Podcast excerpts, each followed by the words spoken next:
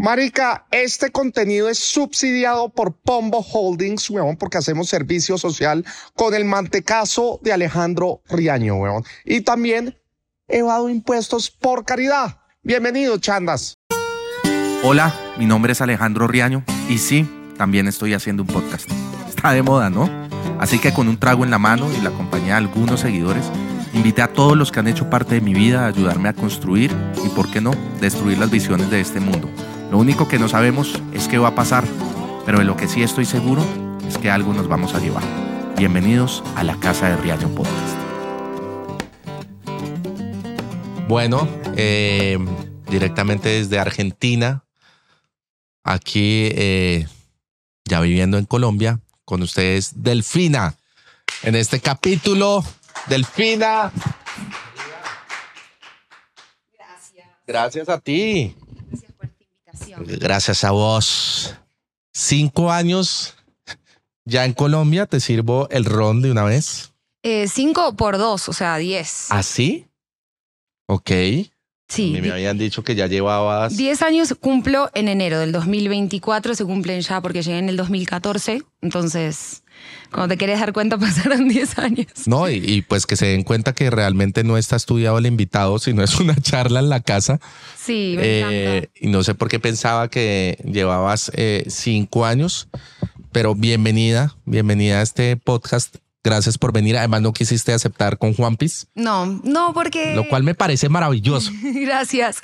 Porque sí, tenía ganas como de encontrarte en otro punto. Ya había ido un día a, a Juan Piz, pero como una intervención. Y sí, quizás estoy en un punto de mi vida donde sí me, me autopercibo más sensible, más conectada al llanto y dije, no quiero ir con los Kleenex a llorar ahí, a hacer un papelón, dije, ¿por qué? Hacer un papelón y como estábamos ahorita en la cocina antes de hablar, como a ir a darse en la jeta y a... Mm, estoy más como para que, me, para que me abracen más que para esquivar piñas y... ¿Y por qué estás en ese proceso más para que te abracen? Mira cómo arranca. Acá no hay preguntas, no hay nada planeado. cuenta. Eh, ¿Qué pasa en este corazón? No, mentira, no, no vamos a empezar ese tipo de entrevistas. No, estoy muy bien, estoy en un muy lindo momento del corazón. Por eso quiero como cuidar mi bienestar, mi tranquilidad, mi salud. Como que también estoy en un momento donde estoy disfrutando mucho de estar conmigo misma. Eh, estoy viviendo en un espacio que me encanta, em, haciendo música nueva. Entonces me estoy tratando de conectar con cosas que, que, como decimos en Argentina, que me la suba, como si siempre más, más bien en la terraza más que en el sótano. Diez años eh, en Colombia porque no te has devuelto como a ese lugar donde naciste, ese lugar de origen. Claro, muchas veces me lo pregunto también. Creo que mm, antes respondía algo distinto que era más como, no, es que yo encontré un lugar para hacer música y como que encontré un lugar para ser yo misma. Pero la verdad es que esa pregunta y esa respuesta se ha ido como eh, deconstruyendo y construyéndose más en plan que la verdad, la verdad, la verdad, por qué estoy acá es por mi intuición. O sea, es realmente un llamado muy del alma. Como que te mentiría si te digo, no, porque es que acá están las disqueras con las que siempre soñé trabajar. En Argentina hay un montón de disqueras, hay estudios, hay productoras, productores, managers. Está toda la infraestructura, la infraestructura y la industria para que una carrera de un artista se pueda desarrollar. Y más como un artista como yo, que soy como un artista que quizás se mueve en un género más como urbano y de, del rap y de la poesía y del, del hablar desde realmente cómo percibo yo la vida. No es que me meto en un papel, sino que soy delfina cantándole y contándole al mundo cómo lo veo yo. Entonces es muy loco cuando me preguntan eso porque realmente creo que hay algo también un poco místico de otra vida quizás acá, como que siento que en algún momento como que siento que ya pasé por acá. Tengo medio esa sensación. Pues me, me, sorprende mucho porque además venía de una entrevista también con Nico de, de la importancia de la intuición. Digamos que mm. los que ponemos como fronteras y banderas somos los mismos seres humanos viviendo en un solo planeta Tierra y donde yo en un momento como escribiendo sobre sobre un stand-up que quería ser como un poco más político de pucha, vivo en un país tercermundista, en un único mundo. es, es, un absurdo, o sea, en un único mundo y estoy en un tercer mundo. Así estamos de atrasados. Es muy gracioso lo del tercer y cuarto mundo, a mí me parece revisar. Como, más que nada porque el año pasado tuve la suerte y el, privilegio de poder viajar a Europa y de cruzar al continente y ver otra realidad. Y dije como... Mm". ¿Y no te quedaste? No. La verdad no, como que muy idealizado. Es siempre el creer que afuera es mejor Y eso es lo que también me hace sentir tranquila y en paz con mi decisión de vivir en Colombia, porque yo no vine detrás del dinero ni en búsqueda de, ah, voy a ir allá porque me quiero hacer famosa. No, o sea, yo vine desde una intuición de decir, creo, siento que ahí hay un espacio donde yo puedo también ir a aportar. No, y que creo que, que lo acabas de decir. Creo que yo ya estuve acá. Sí, sí. Hay algo que lo conecta a uno. Realmente, pues, es absurdo no pensar que es que Colombia es Colombia, Argentina es Argentina, No. Paraguay es Paraguay, lo conquistaron, unos nos dividieron, Es muy loco. pusieron unos límites, pero realmente es un planeta donde existimos absolutamente todos, porque pues no nos hace diferentes todo ese tema que se ha hablado de, de los sangre azul. Vaya usted, sáquele sangre a ese muchacho Es y es el mismo color. Sí, de hecho, como que justo el otro día hablábamos con mi mamá por videollamada y me decía, a nosotros, a nosotras, nos hicieron creer cuando ella era chica que ella es hija de argentinos, pero hijos de nieta de españoles italianos. Es la Sí. típica argentina, ¿me entendés? Entonces ella me decía, a nosotros nos hicieron creer que teníamos sangre azul. Cuando en realidad es lo mismo que estabas diciendo recién con Nico. Vinieron, nos robaron, nos violaron Total, se llevaron todo y ellos son y quienes. se fueron. Entonces también eso pasa mucho en Argentina, que es como también la generación de mis viejos les hicieron creer que tenían sangre azul. Nosotros ya nacimos y nos dimos cuenta que hay algo que no está bien. Es como europeos no somos, chicos. O sea, dejemos de mentirnos.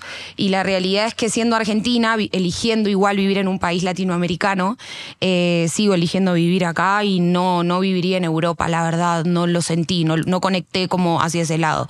Eh, de pronto sí me iría más a vivir a México, Estados Unidos, pero no me veo viviendo en Europa. eh, y también estuvo bueno conectar como ¿Y con mi Estados raíz. Unidos dónde? Estados Unidos me gustaría mucho como ir a un lugar, a alguna ciudad donde haya mucha movida con la música. Como que desde chiquita que tengo muy la idea de masterizar y producir mi música en Miami. Es una de mis, de mis ideas. Como más allá de que conecte con, con la cultura de allá y con la playa, creo que siempre, no sé, desde chiquita me visualicé en Pero un ya estudio allá. conectaste allá, ya fuiste. Todavía no fui a trabajar. Pero Fuiste de parche ya. Fui de parche. Fui a los siete años y después volví hace dos años. Y te conectó Miami. Mucho. Sí. Sí. Mucho. Es muy raro. Es que a mí me pasan cosas en ciudades muy raras. A mí en Francia me dijeron, Yo me pregunto porque es como la última ciudad en el mundo donde yo decidiría irme a vivir. Lo que pasa es que hay, hay mucha movida en la música allá. Es verdad. Y en el arte también, con todo el tema Claro, artístico. obvio, en es el- brutal, las galerías, los barrios. Eh, entonces yo pienso, bueno, ¿dónde viviría que no sea Colombia, donde yo crea que puedo como seguir evolucionando? Y digo, ah, me encantaría vivir en la playa, me parece espectacular, porque de pronto Medellín también me gusta mucho para la creatividad, el hecho, el hecho de estar como en otro clima, mirar por la ventana, ver tantos árboles, tanta vegetación, eso es lo que a mí me trama mucho de Colombia, la verdad Ok. que cuando voy a Buenos Aires, tipo, busco la montaña todo el tiempo. Y es como, no, no está, amiga, no está esto es la- llanura pura. Y cuando vuelvo y veo la montaña, es como, ah, volví. Me siento como un poquito ahí en casa. Pero sí, siempre soy bastante como workaholic, en plan, donde el proyecto yo crea que le va a ir mejor, ahí iré yo. Como que Mm. estoy muy al servicio de mi arte. Me gusta. Hay, hay una cosa que estábamos hablando de, del tema de los europeos cuando vinieron, colonizaron, hicieron lo que quisieron. Mm, y yo creo que ese legado que nos dejan realmente es cómo hacer plata fácil. Ok. No, Que Creo la que, plata queda fácil un no existe. poco, Yo exacto, ya lo aprendí. total, queda un poco en ese común denominador del colombiano de pensar que todo es súper fácil, que vas, robas, te llevas todo y listo y te haces rico y, y eso no es verdad. Sí, igual ahí hay un espejismo raro, porque creo Pero que... claro, vienen, engañan, te entregan espejos, se llevan el oro, violan a los otros, dejan un, un país completamente golpeado con más de 212 años de guerra, Sí, donde obvio. Centralistas, federalistas, eh, conservadores, liberales, eh, centro, izquierda, Petro, Uribe. Mm. Y te Hombres dejan eso. blancos Hombres en cargos de blancos. poder. Exacto, total. Y hombres, siempre. Sí. Por eso, gracias un poquito a la revolución y a la deconstrucción que estamos viviendo, hoy en día soy testigo y, o sea, te lo puedo asegurar y me, me corto un dedo y te lo firmo acá con sangre. Ojo que eso también muchos políticos lo han hecho donde yo le firmo en este mármol. No, yo me lo, te mentira. lo juro, me Tú te- corto el dedo y te lo firmo de que el cambio que estamos viendo, porque así como hubo un momento donde el hombre llega, se, se adueña, aparte también hay una cuestión como de creencias y de religiones, ¿no? Pues yo muchas veces me pregunto, el otro día fui al Museo de Doloro, que fui 200 veces, pero siempre que voy como que me da como un sabor dulce, amargo, rarísimo, que digo como, "Mm, ¿esto qué onda? Y pienso, ¿dónde estaríamos hoy si no nos hubieran robado la magia? Porque hay pueblos originarios que siguen, pero obviamente están resistiendo, no es que siguen, ¿no? Resisten a la minería, a todo lo que ya sabemos. Sí, total. Acá en Colombia y en Argentina también, sobre todo en Argentina, en la Patagonia y en todas esas zonas como que están deforestando todo, todo, todo, todo, todo, solo por el capitalismo. Y yo me pregunto muchas veces eso, ¿dónde estaríamos, no? ¿En qué momento las personas, el ser humano, como deja de ritualear, deja de cantar? ¿Por qué las personas no cantan?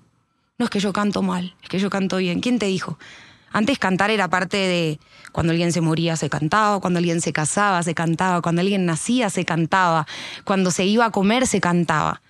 Lo mismo de la danza, el Que cuerpo. todavía muchas culturas lo guardan, pero sí, pues pero no fueron, siendo tipo, si te das cuenta, y no no fueron cortando, resaltan. ¿me entendés? De a poquito fueron sacando florcitas del jardín y dijeron, no, acá esto los hace pensar mucho. Hmm, Esto no, mejor no, porque les aviva el corazón.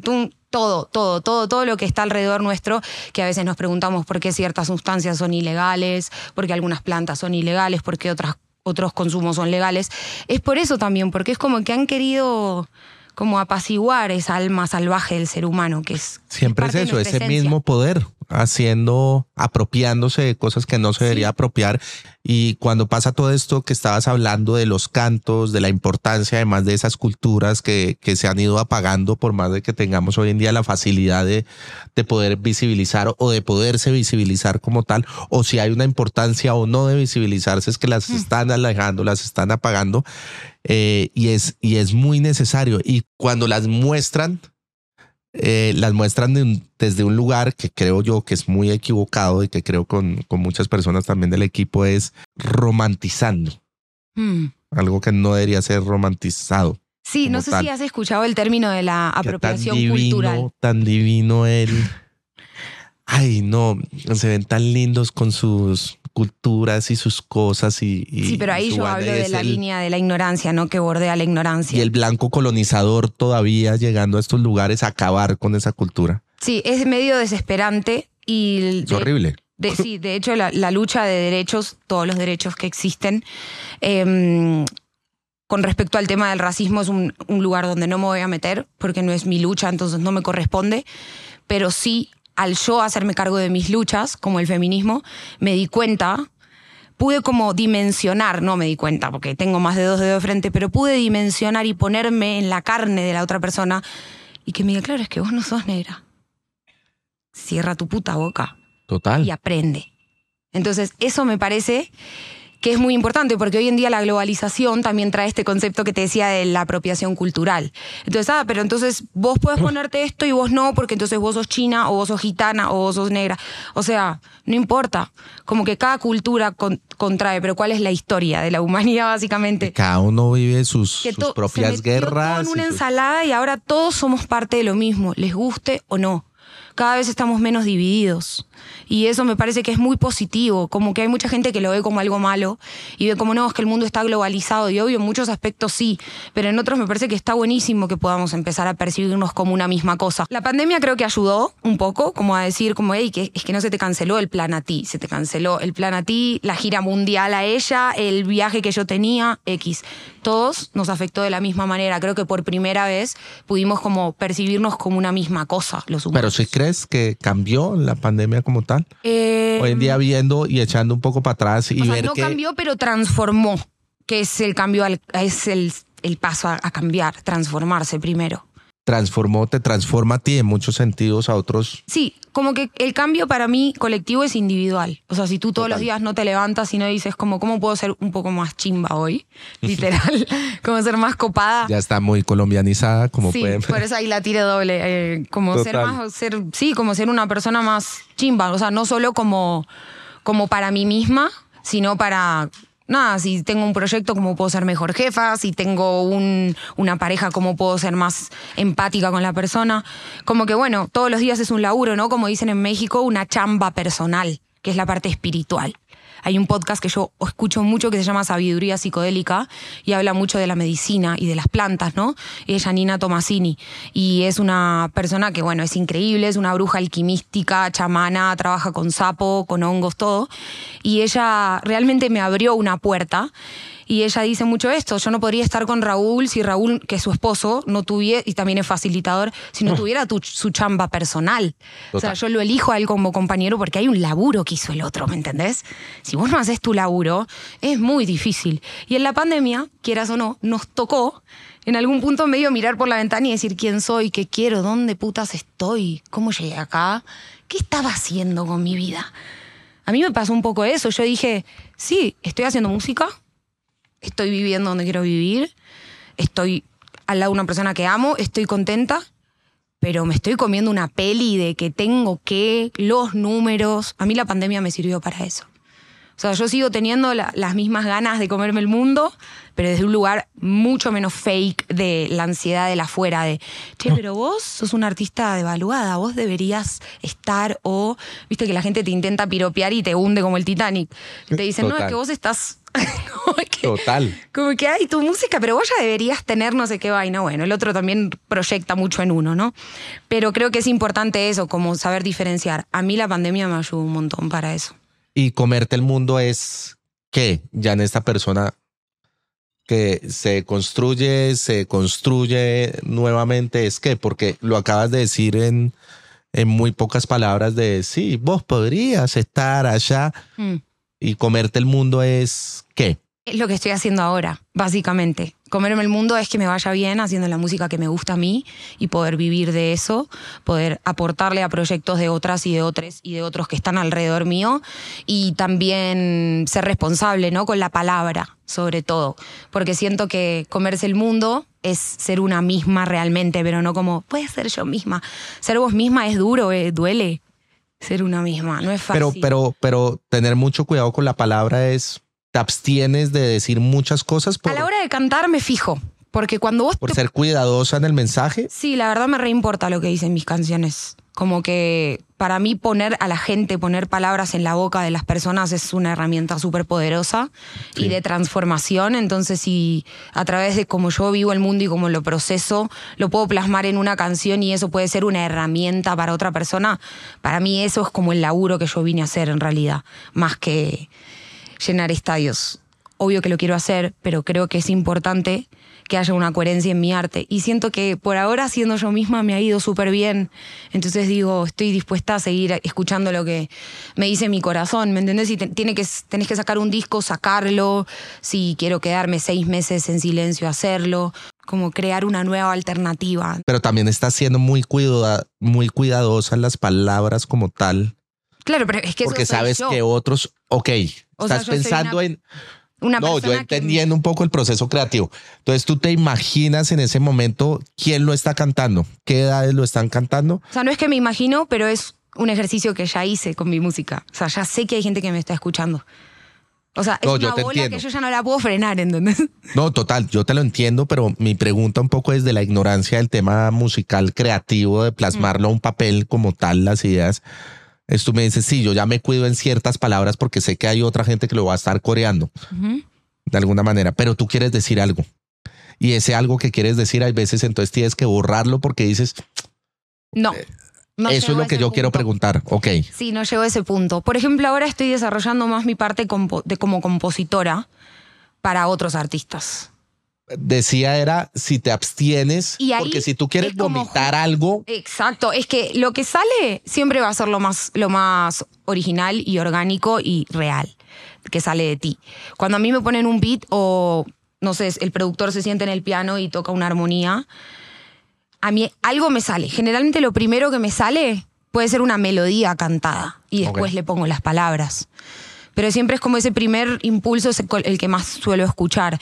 Pero con respecto al uso de, de las palabras, eh, sí me ha pasado estar escribiendo y reírme de una barra que decir como, no, no puedo ser tan guarra, güey. O sea, no es mi lenguaje, no es mi manera de escribir, o sea, no es mi canal de comunicación. Pero si te salió, Claro. es- estás pensando en una manera en que has venido comunicando, es a lo que yo me Sí, refiero. Sí, sí, porque y en otra obvio. ser muy, cuidado, muy cuidadosa Sí, con lo que porque dices. mira, si yo en una canción te digo soy una zorra, no sé qué, no soy yo. O sea, no es Delphi. ¿Entendés? Yo no Ok. me autopercibo como una zorra. Pero si yo quiero escribir una canción en un camp para Carol G y se me ocurre decir que soy una zorra, porque considero que Carol G es una persona que se identifica con esa palabra, yo la usaría. O si, por ejemplo, Carol G me dice, no, a mí no me gusta la palabra zorra, la verdad es que no, nada que ver. Es como, bueno, también es como, ¿para qué artista? ¿Entendés? Es el campamento, ¿para qué artista es la sesión? Como que también hay un lado de Incómodo mandarle a ese artista de hola, no, pues pienso que eres una zorra. No, mentira. Así, me parece que esta canción es para ella, Mira, que es una mis zorra. amigas No, y yo, para nosotras, tú. no, Hicimos todo un campamento y pensamos que eres una zorra. No sé si la palabra sea muy fuerte. Claro, hay algo que viene muy como de mi raíz, que es que soy rapera. Y Claro. en el rap hay que ser real, de verdad, en plan, que bueno, el otro día escuchaba a un amigo que hablaba sobre eso, sobre ser real, pero yo como vivo ser rapera es desde un lado muy real de, como yo vivo la vida, con los ojos que yo la veo, eso son mis canciones. Mi música es muy eso, o sea, es muy honesta, realmente muy directa. Eh, y creo que siempre va a ser así, porque es- eso soy yo, o sea, aprendí a escribir sobre lo que vivo. Y hay canciones que son muy crudas del disco nuevo, re crudas, re explícitas, tipo, pasó esto, esto y esto, y después me dijiste esto. Y es como, bancátela. Y uno desde la ignorancia de- del rap y de cómo fue construido piensa que es que el rap solo es para cierta comunidad, entonces la comunidad negra de la calle es la que puede decir eso. en Claro, New que así fue el origen. Bronx, el origen y Después la vaina. todo lo que hablamos de la globalización, que es apropiación cultural, sí, pero no. Exacto, no, por eso decía. Y es poder hablar de todas tus vivencias y de lo que has vivido y todas tus experiencias, plasmarlas en un papel y vomitarlas prácticamente. Mm, Todos los géneros musicales igual parten, tienen un origen y siempre es como que hay personas que empiezan, ¿no? Como en el jazz, como en el, en el rap, o sea, la cultura hip hop, que es más allá del rap, es una cultura, o sea, es un movimiento gigante. Y mm, como yo no solo me autopercibo rapera, sino que soy cantante y compositora, creo que dentro de ese triángulo que yo me siento como que soy parte de esas tres puntas, eh, el rap es una parte elemental porque me ha enseñado mucho, no solo como la parte de escribir y musical, sino humana. O sea, yo a cualquier lado del mundo donde viaje, si hay otra rapera, yo sé que puedo ir a la casa de esa rapera y me quedo. Y sé que tengo una amiga en algún lado del mundo. Es algo loco. impresionante del, del tema del rap, que yo lo desconocí hace unos años y digamos que en todo este proceso que he vivido me he ido encontrando con, con gente del género como tal. Y puedo decir que es como el género más real que yo he conocido. Con, Mm. Te llegan a escuchar los punqueros y nos matan a todos. Sí, pero, es que la música es pasión. pero me refiero a la conexión fuego. que Y el uno fuego tiene. quema, pero también destruye y construye. Total, pero me refiero un poco al, al, a la conexión que uno tiene. Cuando fui como al primer concierto de rap y ver a todo el mundo mover las cabezas y a todo el mundo como Es rapearlo, impactante. es, la energía es brutal. Sí. Si alguien nos está oyendo o viendo en este Es momento, si hay algo que hay que hacer en la vida es ir a un concierto de rap. Sí. Porque la Y levantar la sensación- mano. Levantar la mano, Si no, no estás en nada. O sea, mover la La gente cabeza que va y y todo. se queda dura es como, güey, te hubieras quedado en tu casa. Siempre con mis amigos jodemos y decimos que hay temas que son rompecuellos, porque. los- y sobre la todo. es absurda. Sí, el, el- el rap es, hay que vivirlo, es muy difícil describirlo. A mí me gusta mucho ser consciente también y darme cuenta que, bueno, en Argentina yo venía haciendo un proceso de... Siempre hice música desde los 13 años, pero cuando terminé el colegio me iba todos los jueves a, una, a otro barrio eh, a hacer freestyle. Y era con unos peruanos que vivían allá. Entonces yo llevaba mi guitarra y hacíamos todos los jueves freestyle. Y mi mamá era como, ¿para qué se va por allá? Y yo, no, pero es que no entendés nada. Y mi mamá, no, pero es que eso es muy lejos. O sea, yo me tomaba dos buses y un tren para ir, pero para mí era lo máximo.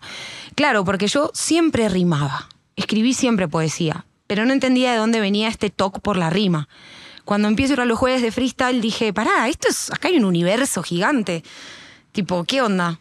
Total. Y ahí empecé como a escribir mis primeros temas de rap y tenía una banda, pero ya con la banda como que quería hacer mis temas sola y ahí me vine a Colombia.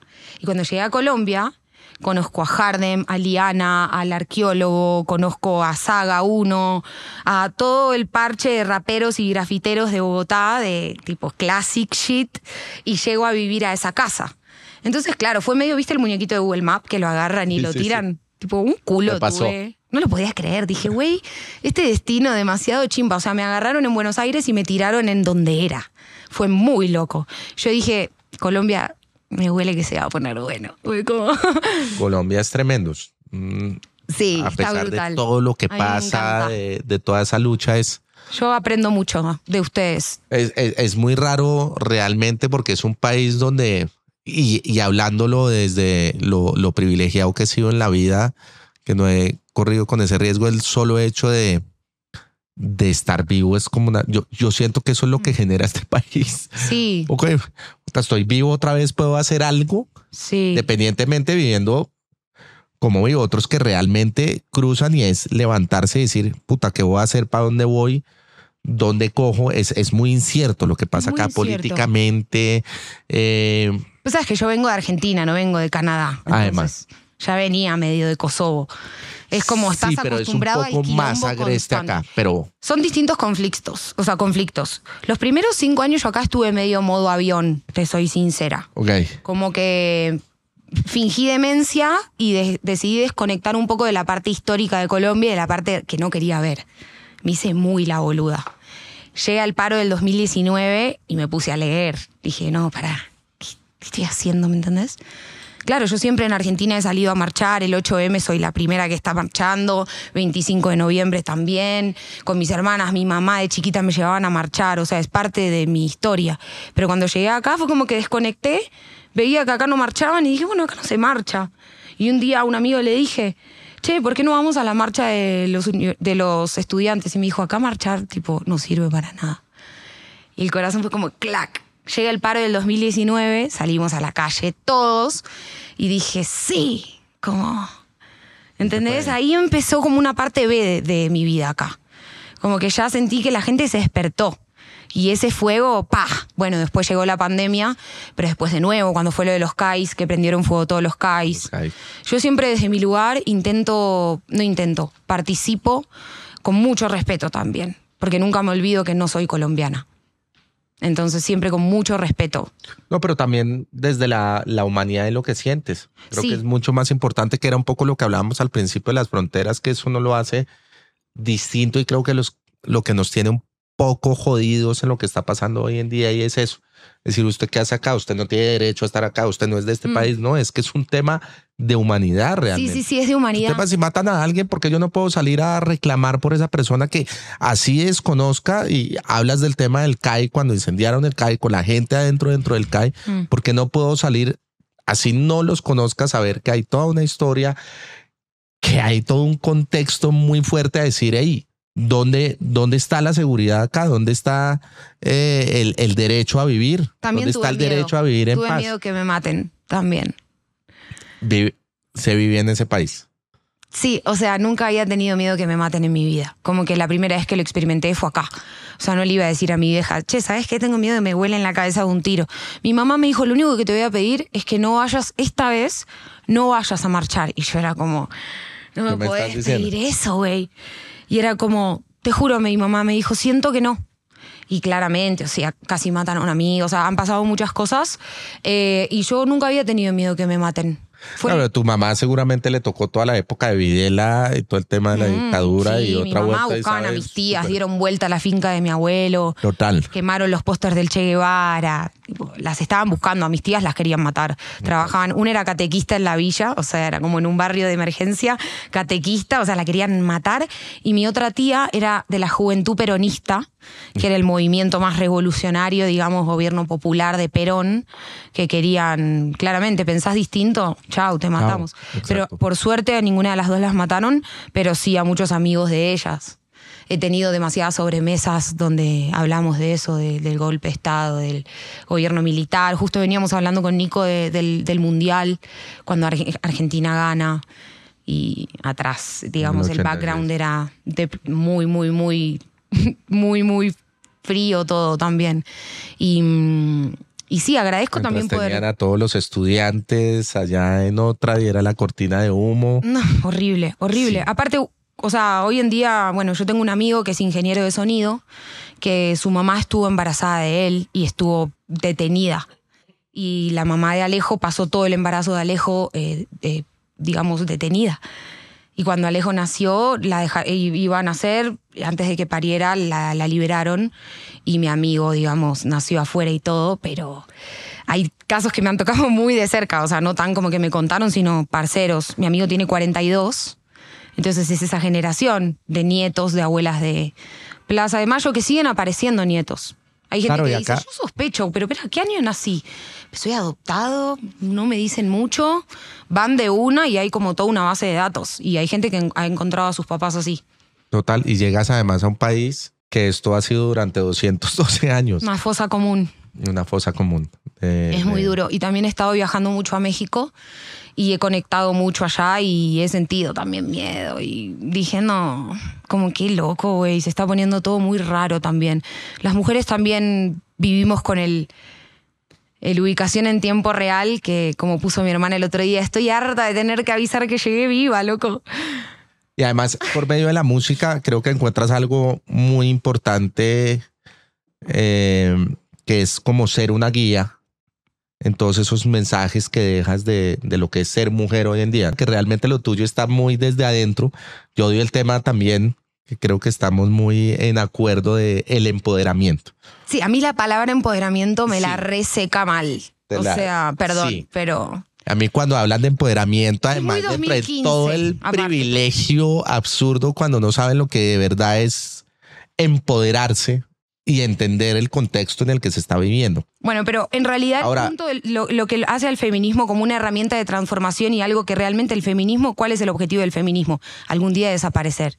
Eh. Porque nosotros no deberíamos estar diciendo que no nos maten y que nos paguen igual que a los manes. el muchas gracias, feliz noche a todos. Ese es el resumen de todo. Gracias por el- estar el- acá, El, casa objetivo principal del feminismo es algún día desaparecer.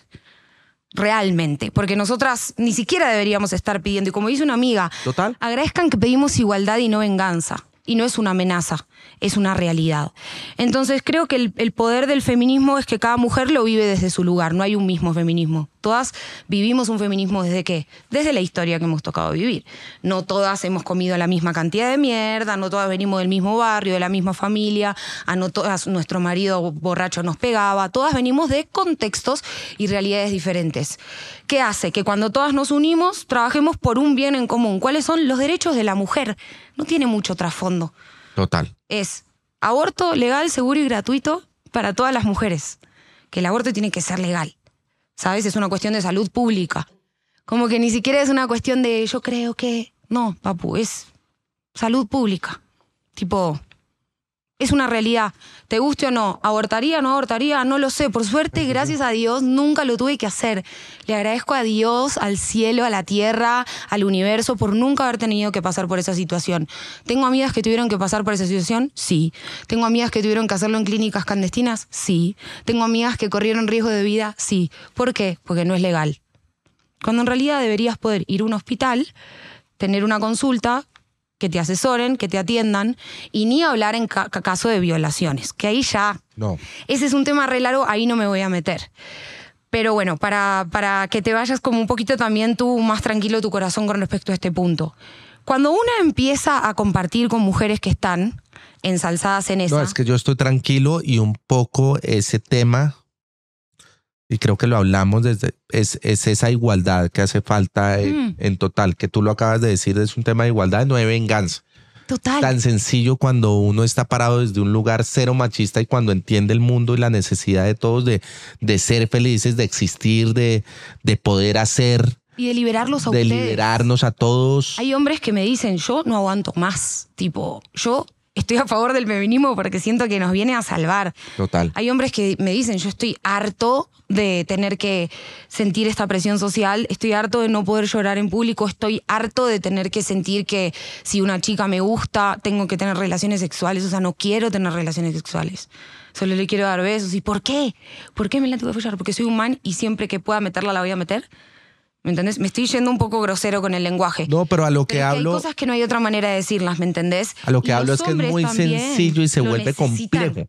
Claro, pero es algo tan sencillo que a la vez se vuelve tan complejo por ese machismo y por ese ser colonizador y por ese hombre. Pero hay un cambio. todo, claro, hay un cambio que me parece maravilloso. Mis y amigos- cuando hablo del empoderamiento es gente que está montada en un discurso que no es. Que lo que tú estás Ah, diciendo bueno, es pero otra eso en vuelta. todo no aplica. No, que es un discurso que uno dice, a ver, a ver, a ver, no te montes ahí. ¿Viste esta gente que flashea que el tipo plan espiritual, como que esa obsesión de no, que flasheo que todo, todo, todo, todo, todo, todo? Es como me dice mi mamá, o sea, hace ruido. Cuando vos hablas mucho de algo es porque hace ruido. Total. El feminismo no es para obsesionarse. Es para estar clara con cuáles son tus derechos. Es importante que tus hijas sepan que es un derecho para ellas. Total. ¿Entendés? Eso es lo importante para nosotras.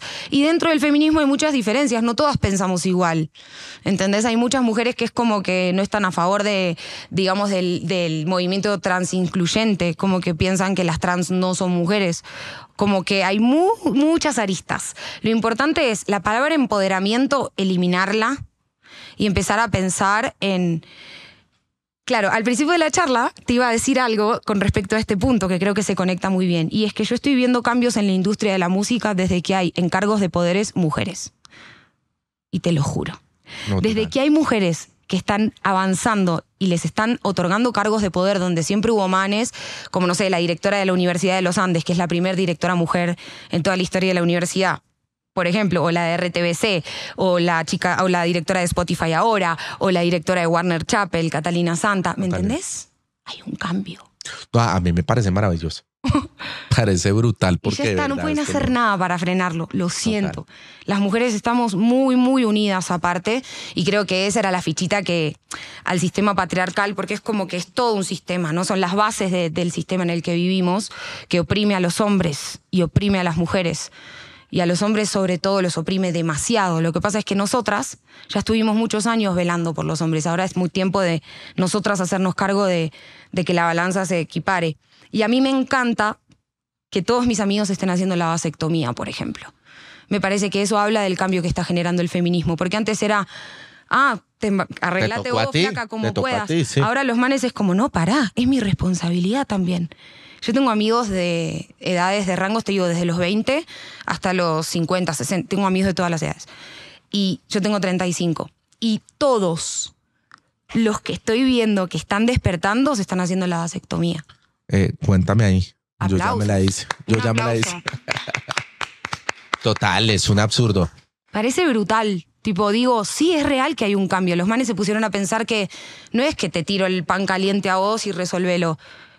A ver, anticonceptivos para mujeres, para hombres solo existe el condón. O sea, es como Yo me acuerdo rarísimo.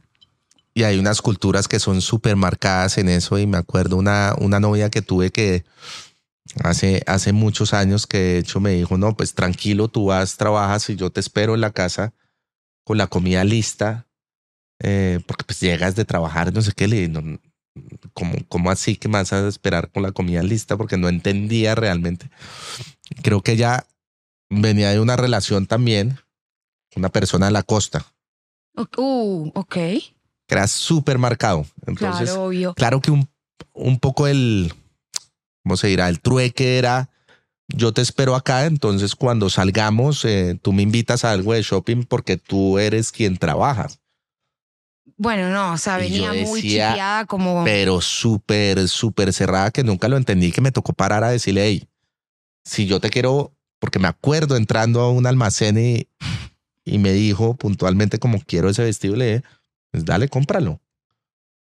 Me dijo, no, pues para que me lo pagues, no sé qué, porque yo siempre te estoy esperando. Ay, le dije, no, no, no, tenía no, no, todo mal, todo mal. todo súper mal. Le dije, no, no, no, no, espérate, a ver, si a mí me nace y yo sé que a ti te gustó y días después yo vuelvo a esa tienda con todo el amor del mundo y digo, esto la va a hacer muy feliz porque lo vio, le gustó, no lo pudo comprar en ese momento, es muy distinto.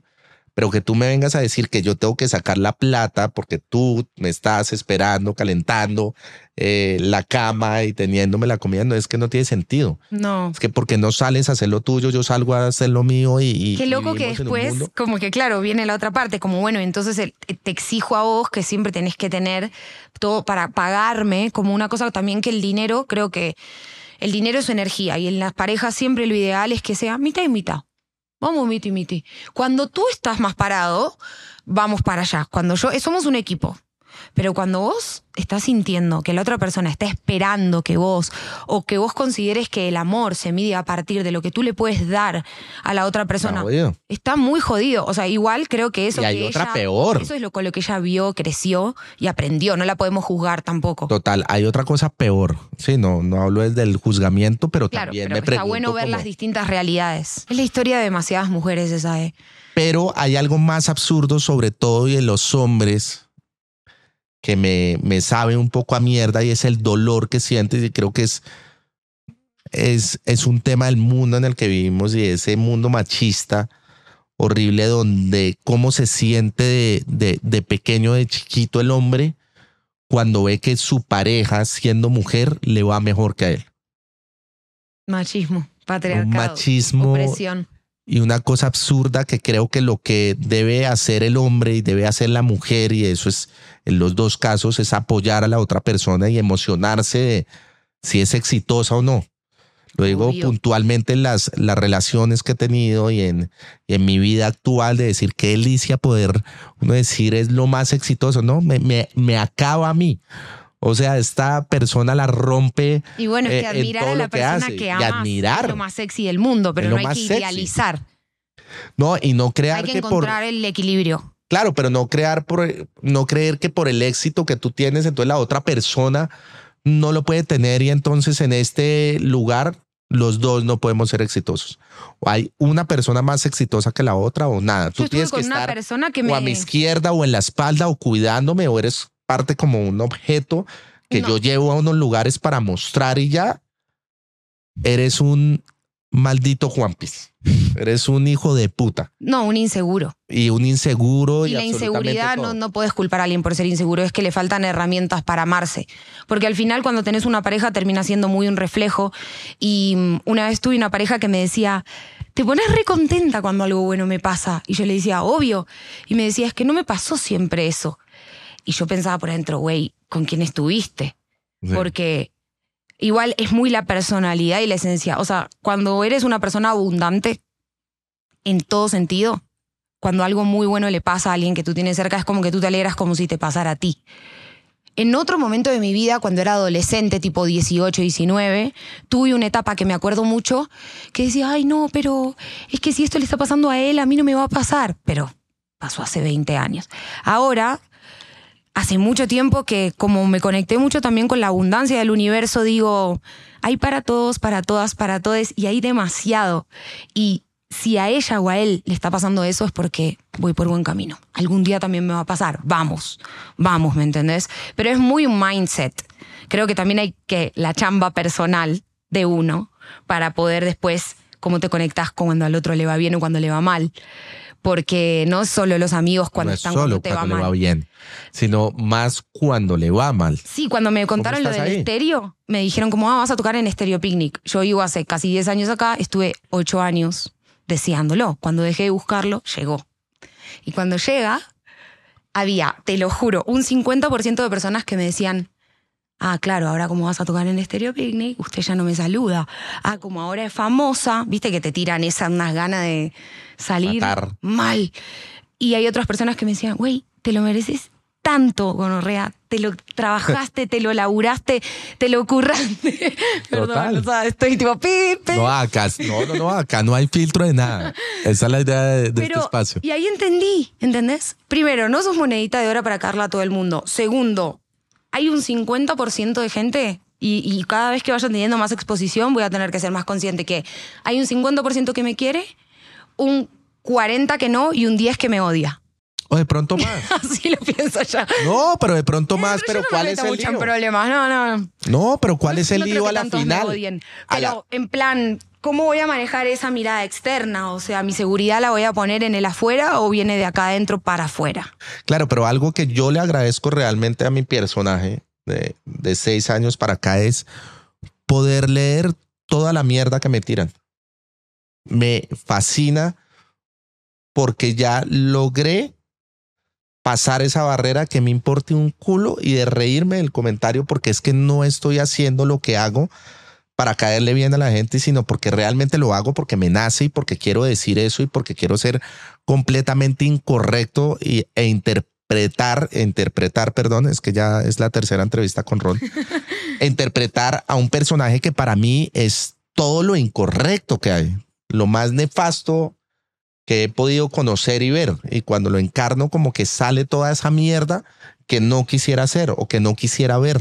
Me encanta eso. Eso es una parte que me encantaría desarrollarla porque creo que tú a través de ese personaje puedes sanarte mucho a ti mismo. Me sano solito. Y, y es un laburo constante de, es un ejercicio muy fuerte porque te pones en la piel y en el cuerpo de otra persona. Esa parte a mí me interesaría mucho desarrollarla como con mi parte actoral también, porque me gusta mucho actuar, no lo hago tanto, pero creo que puedo aprender mucho de mis sombras. Claro, pero es que hay una vaina de buscar la aceptación Reírte de vos misma, el- ¿me entendés? Es importante. Claro, lo que le digo a la gente cuando va a Juan Piz es, mucha gente va muy asustada cuando se va a subir y ese susto proviene de, de ese lugar de cómo me va a destruir o con qué me va a salir.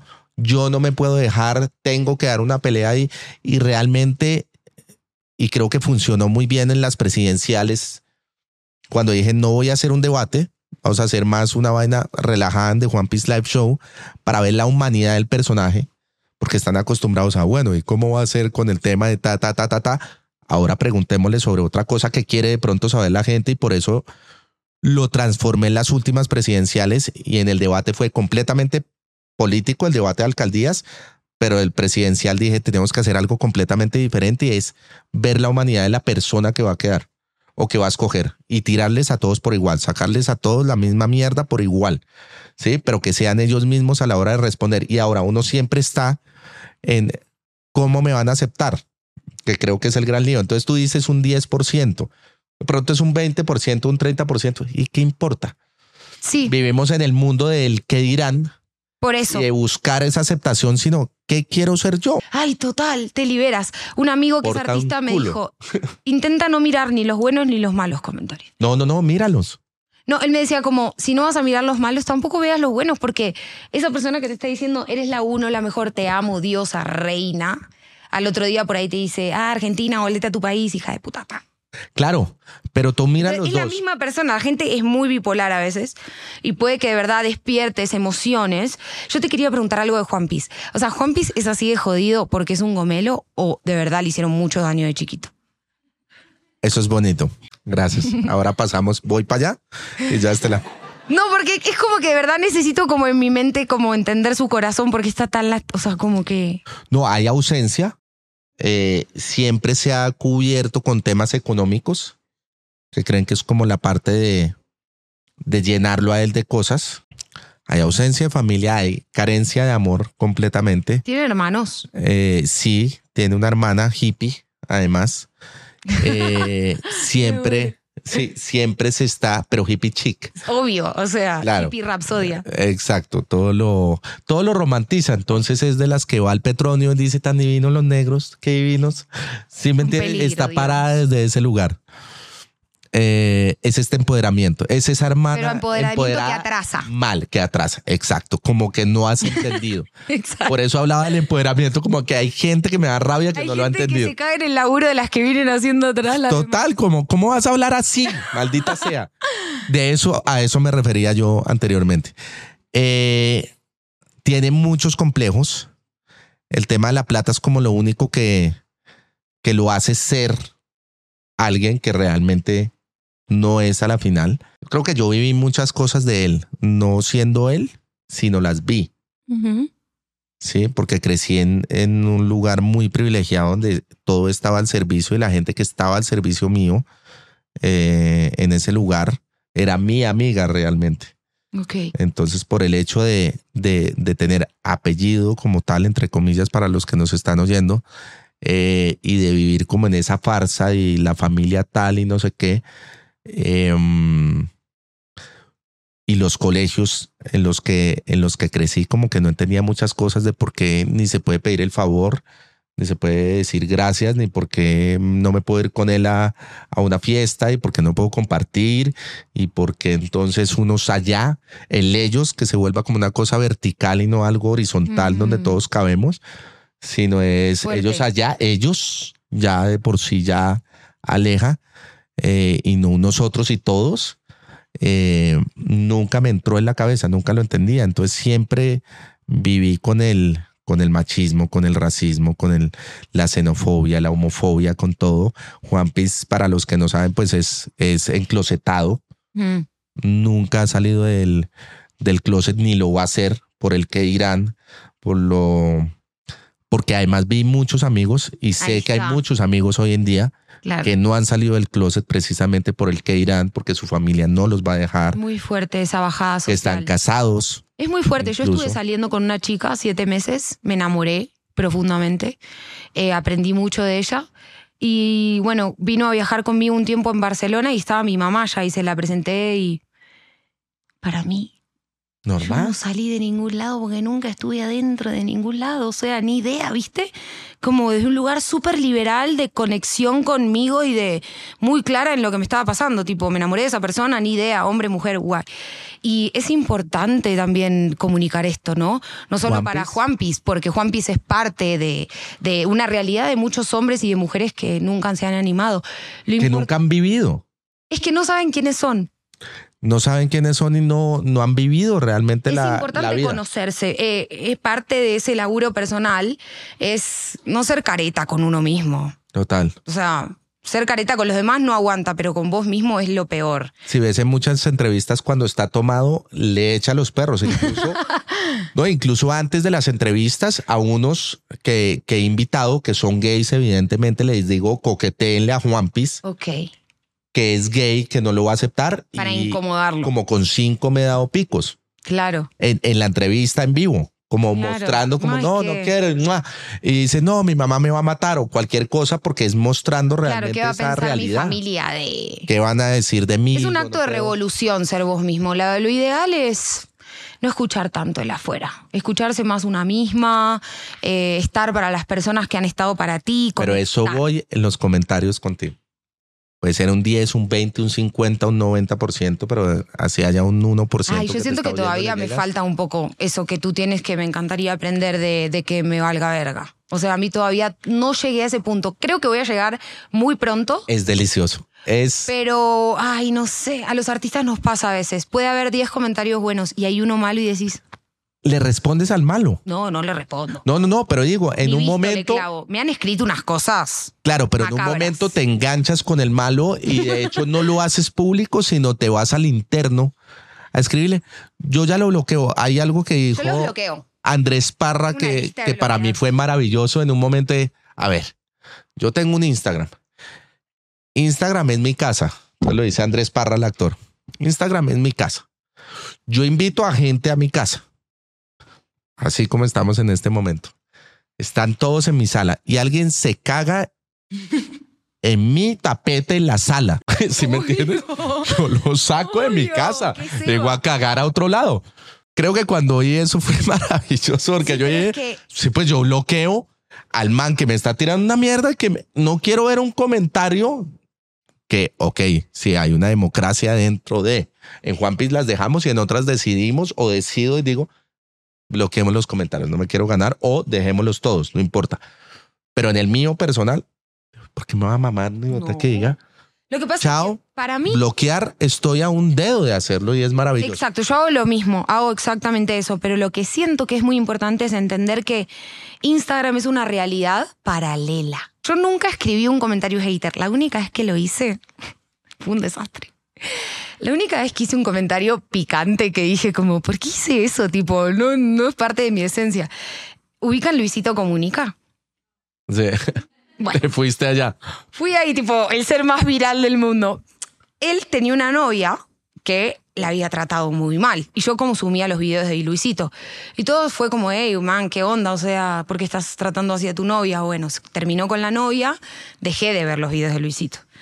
Un día no me acordaba que lo seguía siguiendo en Instagram y me aparece con la novia nueva. Entonces, no sé qué onda. Ese día estaba re Kawasaki. Le escribí. le puse. Espero que a ella sí la trates bien. No, y eso se te... O sea, ese hombre tiene demasiados fans. Tipo, mi comentario tenía como 365 me gustas, ponele, que es demasiado. O sea, nada que ver. Y muchos comentarios de. Puta, ¿usted quién la conoce? Eh, muérase, no te metas con Luisito, te vamos a agarrar, seguro que sos de no sé quién, que es otro youtuber, que ellos pensaban que yo era del crew del, del contrario de Luisito. Nada que ver, yo no sé ni quién es. Y que pensaran que era un bot de esos. Sí, sí, sí. Y yo tipo literal, o sea, dije, ¿en qué me metí, boludo? El odio lo único que hace es alimentar al odio. Me sentí muy mal, tampoco fue que hice algo muy grave, pero sí fue como, ¿para qué picanteas, me entendés? Y no te la vas a bancar. No me la banqué. O sea, no contesté más. No, es brutal. Chatein ahorita en, en Venezuela como que había dejado de, de escribir mucho en Twitter y estaba como muy alineado con eso diciendo, "Marica, entra uno a Twitter y es una cloaca donde está tan dividido, Hmm. Donde es una vaina súper incendiaria. Yo después de mi separación como que dije voy a dejar Twitter un rato y creo que lo dejé de por vida porque qué necesidad. No sabía que te había separado. Sí, sí, sí. Qué necesidad de, de, de estar acá peleando. Lo que, lo que haces como con ese personaje puntualmente, que por eso me gustaba venir acá para hablar contigo, eh, es que es muy polémico. Mm. Entonces, obvio que agitas los mares, ¿me entendés? Siempre alguien va a caer a decir, ¡ah, que yo! Es lo- un poco el objetivo. Pero cuando vos en realidad estás haciendo lo que te gusta y no es que estás queriéndole medio meter un dedo en el culo a los demás, solamente estás haciendo lo que vos querés y hay gente que te viene a tirar mierda, decís, si no te gusta, pasá de canal. Ah, no, pues es No tenés brutal por qué tener consumir dentro- mi música. Dentro de Instagram a, a un personaje que dice aquí no hay democracia, no voy a dejar los comentarios porque no quiero leerlos. Mucho ya internet por hoy, literal. Pues yo creo que hay que tomarlo un poco así. Siempre estamos buscando como esa, esa aprobación, quiera, queramos o no. Mm, No le puedes gustar a todo el mundo. Total, y es como los colores, entonces era lo que hablábamos también con, con Nicolás, decía, uno le llega a una persona, ya creo que el arte se está transformando en alguien y, y creo que no podemos perder como esa esencia de lograr transformar a alguien, Total, es muy importante eso que decías. que nos de- está transformando a nosotros mismos. Exacto, nosotros yo todo el tiempo estoy escuchando, consumiendo música de otras artistas, de otros artistas, aprendiendo, escuchando podcasts. Soy muy adicta a los podcasts, o sea, todos los días de mi vida oigo podcasts. Brutal. eh, porque me gusta mucho la radio, entonces cambié la radio por, por los podcasts. Y como soy medio vaga para leer, y me gustaría leer más, es una manera como de informarme y aprender. Eh, así que gracias por invitarme. No, Estoy gracias muy a ti por venir. Eh, y gracias también por, por hablar de este tema de lo del ser guía para otros y otras y otros, porque a mis shows vienen muchas disidencias, o sea, viene mucha gente, digamos que está en transición, como no son solo hombres y mujeres, ¿sabes? O sea, es mucho más abierto mi público, en plan que hay mucha gente que está descubriéndose sin closets ni nada de eso, y que también está en un periodo de transición donde necesita sentirse entendida. Entonces, poder ser un lugar seguro con mi música para mí es lo más valioso de No, todo. me parece maravilloso. Por eso hablaba un poco de la irresponsabilidad de gente que, que, que dice que es empoderada Claro, no, y que lleva el la pala. Agarra la pala, anda a la Plaza de. Bolívar, anda a hablar con la, con la Casa Transfeminista de Bogotá, andate al Santa Fe, parchá, curtí y un toque. entiende un poco más. Realmente Sí, era un poco igual a eso. No hay más o menos feministas, eso es importante. Ojo con la policía del feminismo, como le decimos a nosotras. No seamos policías del feminismo de la otra. Cada cual lo habita desde su mirada, su historia, su perspectiva. También yo me siento una persona que tengo demasiados privilegios. Yo nací en una familia donde nunca me ha faltado nada. Solo me ha faltado mi papá porque falleció cuando era chiquita. Pero después, educación, amor, eh, guía en el arte, mi mamá también es artista plástica, que contabas que tu papá es escultor, me parece que esas no son detalles menores. O sea, una ya nace en un mundo de muchos privilegios, entonces, bueno, ¿qué voy a hacer con mis privilegios, no? Parece maravilloso. Estás de lanzamiento. Sí, lancé un disco que se llama Directo al Cora. Me encanta cuando, cuando pregunto y los ojos como le brillan de sí, sí. Es que es mi Brutal. hijo. Es mi hijo, mi disco. ¿Cuántos hijos has parido ya? Mm, mm, parí 12 a meses porque fueron EPs. Ok. ¿Has abortado alguno de estos hijos? Eh, sí, aborté uno. Aborté uno. Que no era. Aborté uno que no se sabía bien qué iba a ser. Ok. No se entendía. Y al final. Entonces era mejor decir, eh, prefiero abortar. Sí, Y al final, como que cuando nació la criatura, todo fue perfecto. Entendí todo, pero el día del parto hubo complicaciones. Eh, hubo complicaciones y nació con un defecto el bebé, pero es mi hijo, entonces lo amo igual. Me encanta. ¿Cuál es la canción? Eh, Estamos ah, hablando de la música, ¿no? Pilar no se confunda. Sí, no, el disco. Eh, el disco tiene 11 canciones, lo hice en México, todo en Ciudad de México. Ah, ok. Todo se fue a la mierda en este podcast, que Colombia y que no sé qué vainas, y te fuiste a México a ponernos los cachos. No, en No, pandemia. mentira, no hay fronteras. En pandemia, no, fui a México a ver si no me moría. Eh, en, en la pandemia hice un disco que se perdió, en- eh, se rompió un compu y se perdió toda la música. Entonces fue aborto natural, Me encanta. espontáneo. Entonces, ah, después quiero hacer un comentario sobre el tema del aborto, pero más que nada para las personas que estén escuchando que sí necesitan Me parece una brutal. data muy puntual, ¿no? Pues no es, no es un chiste, no es para nada chiste. Me parece brutal. El disco mm, realmente es una obra de arte para mí. ¿Por qué? Porque tiene lo que tiene que tener una obra de arte, que es un concepto real y una viga que lo contiene, que es demasiado orgánico y demasiado... Fue lo que fue. Tipo, no, estrategia de marketing y vamos a hacer esta colaboración. No, no, nada, nada de eso, nada de eso existe. Eh, dejó la vara muy alta, también como con respecto a lo que se viene ahora para mí, para mis adentros. Estoy muy contenta de haberlo hecho. Fue un disco 100% eh, terapéutico, de catarsis. Eh, lo hice muy rota. Y cuando lo escuchan se van a dar cuenta. Se siente. Sí, se siente. Yo lo que agradezco es que el universo me haya mostrado que existe la magia en ese plan. Como, mira, hiciste un disco. Como estabas. O sea, estabas rota y hiciste un disco. Y ese disco te salvó y te pegó los pedazos de nuevo. Entonces, al final, la música siempre termina siendo como el lugar donde me vuelvo a, vuelvo a nacer. Como llego rota, pero ella me abraza y me dice, como todo va a estar bien, tranqui. Y pa, de nuevo.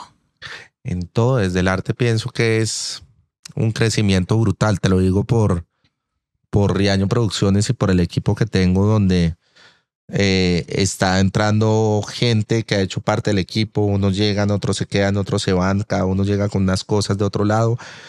Y, y empiezan a crear cosas maravillosas que en, en- en un proceso donde uno empieza a aprender también y donde uno ve también los procesos de cada uno y que es maravilloso. Desde el arte, siento que en todo hay arte, en la forma de hablar, en, en un partido de fútbol, el que le pega un balón, el que hace un gol, hasta los que roban. Puta, hasta robar es un arte, mal parido. tienen harta. Sí, nos tienen. Tienen muy harta. hartos. Ladrones. Basta. Pero hasta No, eso, basta, hijo loco, es no como un roben. arte, el que mete el gol, el que Estoy mira el muy cuadro, el harta de que pinta. roban todo el tiempo, ¿eh? No me gusta. Es triste. Estoy mamada. Seguimos hablando y seguimos eh, tú por medio de las canciones, yo por medio de la comedia, como denunciando esto y es algo que no va a acabar. No, no va a acabar. Porque vuelvo y lo repito en cada entrevista, pero cada segundo están haciendo un hijo de puta corrupto, un Juan Piz ahí. En este momento, vuelvo y lo repito diez Yo mil veces. lo mismo, si pero- tengo que recordarle a la gente, están pariendo a un Juan Piz en este momento. Yo tengo la misma mirada que vos, pero Maldita sea. hippie como tu hermana. Y es que la mirada que yo tengo es que en este momento que vos y yo estamos acá hablando, hay alguien que está escuchando mi música o viendo tu trabajo y que la vida le está cambiando. Mm, Esperemos que sí a unos y además Sí, nos cambia a sí, nosotros. No, re, re, pasa.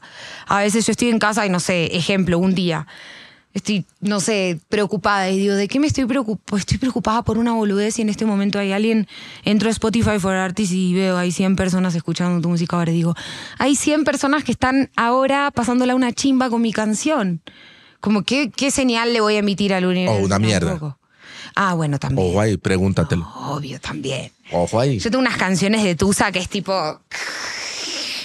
Y, creo que a la vez de todo lo que hemos vomitado acá, de lo que decimos, eh, si bien uno dice, no, le estamos dejando un mensaje a alguien, yo creo que el mensaje más importante nos lo estamos dejando a nosotros en medio de esta catarsis y de esa conversación y de caer en cuenta de muchas cosas que es importante. El que la quiera coger bien, pero eh, en mi filosofía o lo que siento es como, como que uno no es un salvador y, y uno se está salvando como a uno mismo cada cosa que habla, cada cosa que hace, cada conversación que puede tener, cada equipo que logra hacer, cada persona que, que trae un poco hacer este podcast desde la improvisación era eso, a ver a dónde llegamos.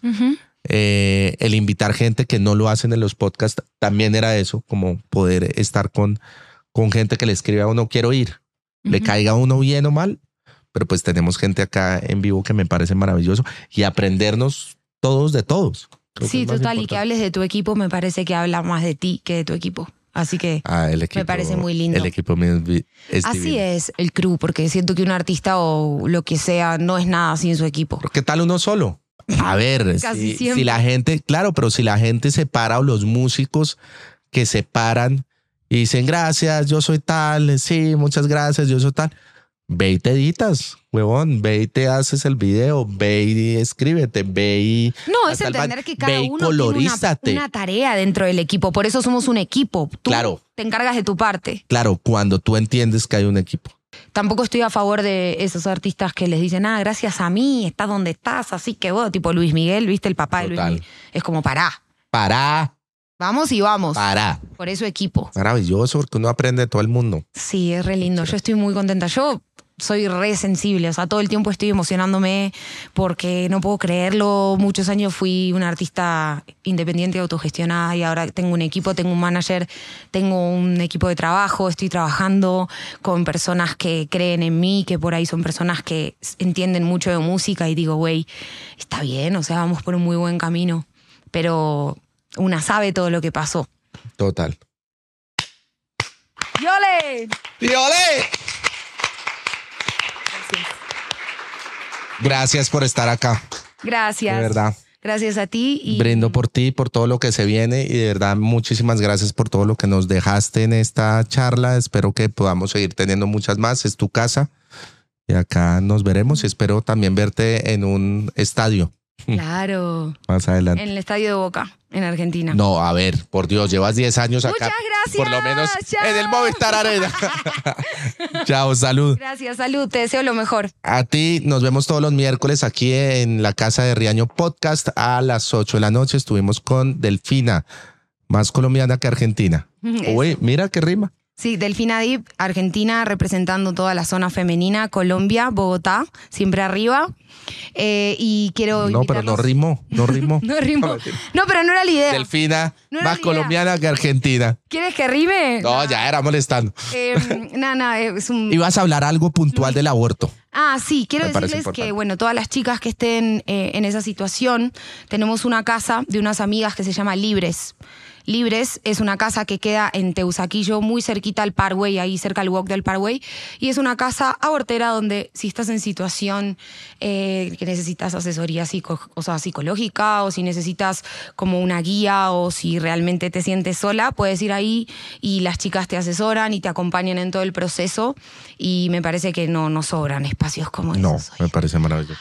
Ya que el gobierno lo hace, lo hacen las pibas. Que Muchas tenga gracias. que ser la sociedad civil. Gracias a ustedes. Gracias.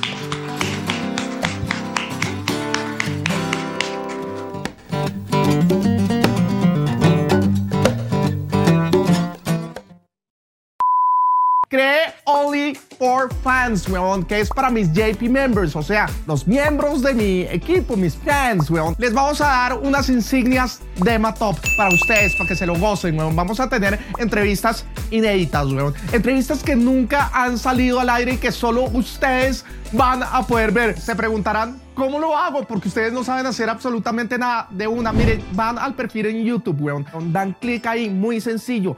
De ahí sale a todo el tema de pagos. ¿Quieren de 20 mil o el de 50 mil? Y ahí sigue todos los pasos de cómo hacer el pago, weón. Obvio, no aplica para tarjetas Transmilenio, por favor.